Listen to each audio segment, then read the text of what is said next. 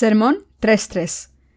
El séptimo día cuando Dios descansó después de crear el universo y todo lo que hay en él.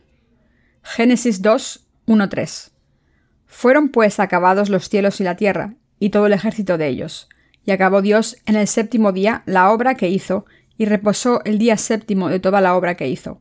Y bendijo Dios al séptimo día, y lo santificó, porque en él reposó de toda la obra que había hecho en la creación. Doy gracias a nuestro Dios por librarnos de todos nuestros pecados mediante su gracia y misericordia infinita.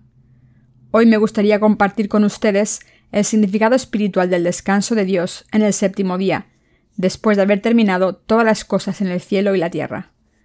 El pasaje de las Escrituras de hoy nos dice que Dios descansó el séptimo día después de haber completado todas las cosas, incluidos los seres humanos, en seis días. Esto nos dice que Dios Padre cumplió sus planes a través de Jesucristo su Hijo. ¿Cuándo se completó el plan de Dios? Este versículo nos dice que Dios terminó su obra creadora el sexto día y que descansó el séptimo día. Esto nos dice que todos los planes de Dios Padre se completaron en Jesucristo. El Dios perfecto creó el universo y todo lo que hay en él, en especial a los humanos. Pero desde nuestras perspectivas, algunos aspectos de la creación de Dios pueden parecer imperfectos. Por ejemplo, este mundo está lleno de pecado y los villanos lo gobiernan. Así que empezamos a tener dudas de por qué Dios creó un mundo lleno de pecado y no uno bello. Y cuando miramos algunas estructuras orgánicas también parecen imperfectas. Quizá eso explique que haya tantos evolucionistas en este mundo. Sin embargo, las escrituras nos dicen que Dios descansó el séptimo día porque ya había completado las obras de la creación. Este pasaje presupone la venida de Jesucristo al mundo para cumplir la justicia de Dios. Jesucristo es el Dios Todopoderoso, el Alfa y el Omega, el que completó todas las obras de la creación. Jesucristo vino al mundo y cumplió todos los planes del Padre. Cuando entramos con fe en las obras completas de Jesús, vemos que la voluntad de Dios está completa. Como Dios creó a los seres humanos el sexto día, la humanidad recibió el número 6. El número 7 en la Biblia significa Dios, esto se debe a que Dios descansó el séptimo día después de completar todas las obras de creación. Por eso decimos que el número 7 es el número perfecto. Como Dios cumplió todas las obras del séptimo día, Jesucristo completó su voluntad en el Evangelio del agua y el Espíritu. En el libro del Apocalipsis aparece el número 666. Este número nos dice que un ser humano fingirá ser Dios. El Dios de la Trinidad fue quien creó los cielos y la tierra pero un ser humano se rebelará contra Dios e intentará tomar su lugar. El mundo será malvado con esta persona, es decir, con el anticristo, y gobernará sobre todo el mundo. Cuando el anticristo aparezca con la intención de gobernar el mundo, sus intenciones serán asegurarse el control militar y después la economía mundial. Este mundo ya se está reorganizando para ser una comunidad económica enorme. La Unión Europea es la cabeza de este movimiento, poco a poco las fronteras nacionales se romperán y habrá un solo gobierno. Cuando esto ocurra, el anticristo hará que todo el mundo lleve una marca en el revés de la mano o en la frente para así poder controlar a la gente. Los avances tecnológicos de hoy en día hacen posible que se puedan insertar microchips debajo de la piel para poder controlar a los seres humanos. Pronto llegará el día en que los dictadores malvados puedan controlar a toda persona que viva en el mundo, con la ayuda de satélites. Los seres humanos que viven sin Dios intentan ser perfectos por sus propios esfuerzos y disfrutar de la vida, pero la verdad es que los seres humanos no pueden ser perfectos sin Dios, quien descansó el séptimo día después de crear todas las cosas en seis días, incluidos los seres humanos. Como Jesucristo es el que cumplió todas estas obras, Dios nos dice que nuestras vidas se completarán cuando nos unamos a Jesucristo. Todas las personas quieren ser perfectas, pero primero deben saber que solo pueden ser perfectas criaturas de hoy si conocen a Jesucristo. No importa quién sea, porque todo el mundo debe conocer a Jesucristo para poder alcanzar la salvación y recibir el descanso y las bendiciones. Los que no han encontrado a Jesucristo están ansiosos. Dios ha bendecido y santificado el séptimo día. Esto implica que la gente puede ser perfecta cuando encuentra a Jesucristo, que vino por el Evangelio del agua y el Espíritu, esta es la intención de Dios. Los seres humanos deben conocer las intenciones de Dios. ¿Cuáles son las intenciones de Dios? Dios Padre ha diseñado y planeado todo en su Hijo Jesucristo. Solo Dios es bueno y todopoderoso. Dios quiso revelarnos su perfección, misericordia y amor. Por eso creó los cielos y la tierra, para recibir alabanza y honor. Debemos saber que Dios lo planeó todo y lo cumplió todo, para revelar su divinidad. Sin embargo, los humanos que fuimos creados por Dios con un objetivo determinado, nos rebelamos contra ese objetivo e intentamos ser perfectos sin él. Pero debemos darnos cuenta de que nunca podremos ser perfectos por mucho que lo intentemos con nuestros propios esfuerzos. Quien intente ser perfecto por sus propios medios, sin conocer a Jesucristo, quien vino por el Evangelio del agua y el Espíritu, no lo conseguirá. Sin embargo, cuando confiamos completamente en Jesucristo, en vez de intentar ser perfectos, nos convertimos en criaturas perfectas en Jesucristo. Los necios no saben que Dios descansó el séptimo día. Los que no vuelven a Jesucristo por su ignorancia e intentan ser perfectos por sus propios medios son necios. El Señor dijo, Sed pues vosotros perfectos, como vuestro Padre que está en los cielos es perfecto. Mateo 5:48. Los que van a Jesucristo con su fe en el Evangelio del agua y el Espíritu se hacen perfectos. El Señor también dijo, El Hijo del Hombre es Señor aún del día de reposo. Lucas 6:5. Todos podemos ser perfectos si creemos en Jesucristo, que vino por el Evangelio del agua y el Espíritu. Por tanto, debemos ir a Jesucristo y convertirnos en criaturas perfectas al recibir su gracia. Quien no conoce a Jesucristo en la verdad del Evangelio del agua y el Espíritu no puede ser perfecto en el Señor. Este es el verdadero significado de este pasaje de las Escrituras en el que Dios descansó el séptimo día. Dios bendijo el séptimo día.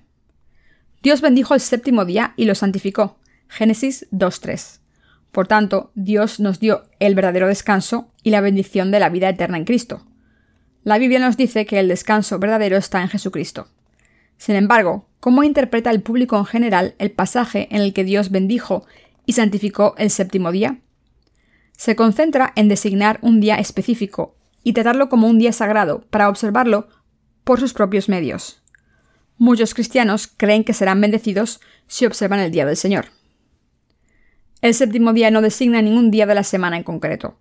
El número 7 significa Dios y el séptimo día representa a Dios. Los que no han nacido de nuevo, sobre todo los adventistas del séptimo día, insisten en que el sabbat empieza el viernes por la tarde y termina el sábado al anochecer, y que hay que observar ese día. Piensan que al observar el sabbat están haciendo la voluntad de Dios, hay muchos cristianos que piensan que serán bendecidos por observar el día del Señor. Sin embargo, Dios nos está diciendo que solo Jesucristo nos da el verdadero descanso y la bendición de la vida eterna. Jesús es el verdadero Dios que nos bendice. Este Dios bendijo y santificó el séptimo día, y esto significa que Jesucristo nos ha dado la bendición de la remisión de los pecados con el Evangelio del agua y el Espíritu, la bendición de la vida eterna, y la bendición de la perfección, que significa convertirnos en hijos de Dios. Jesús bendice a todos los verdaderos creyentes. Jesucristo no, bendice a la gente arbitrariamente solo porque observen un día de la semana como una norma de la ley. Las bendiciones que recibimos no se consiguen por nuestros propios medios, sino que Jesús, la fuente de todas las bendiciones, nos las da. En otras palabras, recibimos las bendiciones al creer en la salvación que Jesucristo ha completado. La Biblia dice, y bendijo Dios al séptimo día y lo santificó. ¿Qué bendición es esta? Es la bendición de la remisión de los pecados. Cualquiera puede ser santo si va a Jesucristo al recibir la remisión de los pecados. Por muchos pecados que hayamos cometido ante Dios, podemos ser justos si creemos en el Evangelio del agua y el Espíritu, que es la verdad de la salvación y el amor de Jesucristo por nosotros. Queridos hermanos, ¿creen en esta verdad? Porque en él reposó de toda la obra que había hecho en la creación. Jesús nos dio la remisión de los pecados completó todas sus obras y descansó el séptimo día. La bendición de la remisión de los pecados es la mayor bendición entre las bendiciones espirituales de los lugares santos que el apóstol Pablo mencionó en Efesios 1.3. Jesús nos ha santificado a través de la bendición de la remisión de los pecados, que limpia todas las iniquidades a través del Evangelio del agua y el Espíritu. Los que han recibido la remisión de los pecados ya han entrado en el reino de los cielos como personas perfectas en Jesucristo, en oposición a la gente imperfecta de este mundo. El versículo que habla del séptimo día en el capítulo 2 de Génesis tiene este significado. Cuando Dios creó los cielos y la tierra, también creó al hombre para darle la remisión de los pecados y para adoptarnos como hijos suyos, y así hacernos justos para que podamos entrar en su reino y vivir allí para toda la eternidad. La razón por la que Dios revela el objetivo por el que creó los cielos y la tierra era que viviésemos en este nuevo cielo y esta nueva tierra después de haber sido adoptados como hijos de Dios y habernos dado la remisión de los pecados.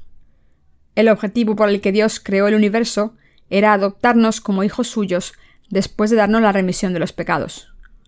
Dios no creó arbitrariamente los cielos y la tierra porque estuviese aburrido. Las dos primeras frases del Padre nuestro dicen Padre nuestro que estás en los cielos, santificado sea tu nombre, venga a nosotros tu reino, hágase tu voluntad así en la tierra como en el cielo. Desde el punto de vista de Dios, su voluntad ya se ha completado. Así que en el primer capítulo de Génesis aparece la providencia maravillosa de Dios para el hombre. El objetivo de Dios para crear el universo era que viviésemos con Él en su reino eterno para siempre, como gente perfecta en Jesucristo y como hijos de Dios. Por tanto, si decimos creer en Dios, pero no conocemos su objetivo, no estaremos equivocados. Por tanto, es importante conocer el objetivo por el que Dios nos creó. Dios quiso vivir con nosotros como su propio pueblo para siempre. Por eso creó el universo e hizo que naciésemos en este mundo y naciésemos de nuevo gracias a Jesucristo. Cuando todos los planes de Dios se cumplan en la tierra, viviremos en los nuevos cielos y la nueva tierra con Él para toda la eternidad. ¿Qué harán los cristianos que no conocen el Evangelio del agua y el Espíritu? Hay muchos cristianos que creen en Jesús, pero no saben por qué creen en Él. Como no conocen el motivo por el que Dios les creó, les siguen a ciegas y muestran su entusiasmo sin recibir la remisión de sus pecados. Sin embargo, los que escuchan, obedecen y creen en la palabra de verdad pueden conocer el motivo por el que Dios les creó. También pueden conocer los motivos por los que Dios creó el universo y todo lo que hay en él, así como el motivo por el que creó el jardín del Edén. La voluntad de Dios es que nuestros pecados sean perdonados en Jesucristo y que vivamos para siempre en el reino de los cielos como hijos de Dios. ¿Tienen pecados todavía a pesar de creer en Jesús? ¿Todavía tenemos pecados a pesar de observar el día del Señor? ¿Están diciendo que tienen pecados en sus corazones a pesar de haber encontrado a Jesús y haber recibido la salvación? Si es así, entonces están equivocados. Los que tienen pecados en sus corazones, a pesar de creer en Jesucristo, no han conocido a Jesucristo realmente. Las palabras en Romanos 8.1 nos dicen la verdad. Ahora pues ninguna condenación hay para los que están en Cristo Jesús. La gente así sigue siendo deficiente porque no ha conocido al Salvador Jesucristo. Es muy triste ver que mucha gente cree en Jesucristo pero no ha recibido la remisión de los pecados. Ponen más interés en cosas absurdas que en santificar la verdad. Es absurdo ver cómo se hace alarde de sus logros y su justicia humana delante de sus seguidores. Así actúan los seguidores de la religión de este mundo. Los que simplemente siguen la religión del mundo son personas deficientes que no han conocido a Jesucristo. Todas estas personas imperfectas no saben para qué han sido creadas y serán arrojadas al fuego del infierno. Dios hará esto como quien trabaja la madera y tira los restos de madera al fuego. Dios nos ha creado a los seres humanos para que seamos nobles y distinguidos. Se deshará de los que no han conocido a Jesucristo ni han recibido la remisión de los pecados, ya que son tercos y sus corazones son duros. Dios los incinerará a todos. Esta es la voluntad de Dios. Incluso los que dicen creer en Jesús serán arrojados al fuego del infierno si no reciben la remisión de los pecados. Sería mejor que los que no han cumplido el objetivo de Dios no hubiesen nacido con un corazón como el de Judas Iscariote. Dios nos santificó al completar nuestra salvación en Jesucristo y nos dio descanso eterno al hacernos justos. Dios no llama pecador a ninguna persona justa. Nos llama justos porque al creer en el Evangelio del agua y el Espíritu somos justos. Los que creemos en el Evangelio del agua y el Espíritu somos los hijos perfectos de Dios, porque hemos llegado al séptimo día de Dios en un sentido espiritual. Nos hemos convertido en justos a través de Jesucristo y hemos recibido la remisión de los pecados y hemos sido escogidos para entrar en el reino de los cielos, por haber encontrado a Jesucristo en su Evangelio. El objetivo de Dios se cumple en todos los verdaderos creyentes. El séptimo día de la creación, Dios completó su obra maestra y entonces descansó. El objetivo de Dios al crear los cielos y la tierra fue crear seres humanos perfectos en Jesucristo mediante fe. Por eso Dios nos hizo perfectos a sus ojos, Todos debemos saber esto. Muchas personas viven sin saber por qué nacieron en este mundo. Muchas personas tienen sus propias religiones. Creen en algo sin saber la razón por la que creen. Queridos hermanos, ¿se dan cuenta de por qué Dios nos permitió nacer en este mundo? ¿Se dan cuenta de por qué Jesucristo nos salvó? Hay muchas personas que nacen en este mundo, pero solo unas pocas hacen la voluntad de Dios. Hay gente que dice que sus familias han creído en Jesús durante las tres últimas generaciones. No hay duda de que hay gente cuyas familias han creído durante cientos de años en las partes del mundo donde había llegado el cristianismo. Algunas personas incluso se atreven a decir que serán bendecidas si creen en Jesús. Pero ¿qué bendiciones pueden ser estas? Las personas comparten muchos testimonios de bendiciones como esta. Los seguidores de la religión nos dicen que se hicieron ricos, cuando antes eran pobres. Durante una reunión de oración matinal, un estudiante dio testimonio de que sus notas habían mejorado. Más tarde fue aceptado por una facultad de medicina famosa y se convirtió en un oncólogo. Esta gente dice que estos sucesos son bendiciones, pero las bendiciones de Dios son diferentes. Las verdaderas bendiciones que vienen de Dios consisten en convertirse en justos al recibir la remisión de los pecados. La fe que reconoce otras bendiciones, aparte de las verdaderas, es falsa. Muchos cristianos, cuando evangelizan, les dicen a la gente que recibirán bendiciones si solo creen en Jesús. ¿Saben a qué tipo de bendiciones se refieren? ¿A hacerse rico? Si es así, ¿acaso no pueden ser ricos si tienen otras religiones? Mucha gente cree que hacerse rico, tener una buena posición social y tener una familia cristiana son las mayores bendiciones que se reciben al creer en Jesús. Sin embargo, estas no son las verdaderas bendiciones que Dios quiere darnos. La verdadera bendición que Dios nos da es estar sin pecado después de creer en Jesús. Por tanto, no vale la pena recibir esas bendiciones, por muchas que sean. Hay predicadores famosos hoy en día que predican sobre ir al cielo, mientras confiesan que son pecadores a pesar de creer en Jesús. Los cristianos en mi país se hacen aún más pecadores cuando creen en Jesús. Citan las palabras del apóstol Pablo cuando se llamó a sí mismo jefe de los pecadores, y así consideran que los pecados de sus corazones son algo natural. Sin embargo, Satanás desea que la gente siga teniendo pecados después de creer en Jesús. Pero, ¿qué dice la palabra de Dios? Nos informa de que Dios bendijo y santificó el séptimo día. Dios dice que ha creado al hombre sin pecado. Si esto es verdad, entonces los pastores de todo el mundo predicarán que uno se convierte en pecador cuando cree en Jesús y que si confiesa no tener pecados, uno se hace arrogante. El apóstol Pablo reconoció que era el peor de los pecadores porque admitió el hecho de que había perseguido al Señor antes de recibir la remisión de los pecados. 1 Timoteo 1.15. Cuando se cree en Jesús, se reciben las bendiciones de la remisión de los pecados por completo. Por tanto, es inútil recibir otras bendiciones. Se preguntará dónde irán los creyentes si los líderes cristianos de este mundo les hacen creer en Jesús, pero no mencionan las bendiciones de la remisión de los pecados y nacer de nuevo. Irán al infierno sin falta, estos cristianos no reconocieron sus pecados antes de creer en Jesús, pero entonces se convirtieron en verdaderos pecadores al creer en Jesús. Pero, ¿qué nos dice la Biblia? Nos informa de que seremos justos sin pecado cuando creamos en Jesús como nuestro Salvador que vino por el Evangelio del agua y el Espíritu. Los cristianos de todo el mundo deben darse cuenta de que están en un camino irrelevante, que no lleva al objetivo por el que Dios nos creó. Los que tienen pecados, a pesar de creer en Jesús, creen de manera equivocada. Si siguen creyendo así, serán condenados e irán al infierno. Parece que hay una tendencia general en todo el mundo, según la cual se considera que un ministerio está bendecido si tiene éxito, o cuando un pastor construye un edificio grande para la iglesia y lo llena de creyentes, también está bendecido. Sin embargo, ¿se puede decir que es una bendición si nadie en la iglesia ha nacido de nuevo? ¿Qué éxito tiene el pastor o líder si está destinado al infierno? ¿Cómo podemos decir que este ministerio está bendecido si la gente tiene pecados y está destinada al infierno, aunque observe el día del Señor, o aunque sea buena de corazón? Este ministerio fracasaría. Engañar a la gente con palabras dulces e intentar sacarle dinero es practicar una mera religión. ¿Qué diferencia hay entre este tipo de ministerio y la venta de coches? Si un pastor no enseña bien cuáles son los medios para recibir la remisión de los pecados, ese pastor ha fracasado en su ministerio. Muchos pastores han caído en este engaño.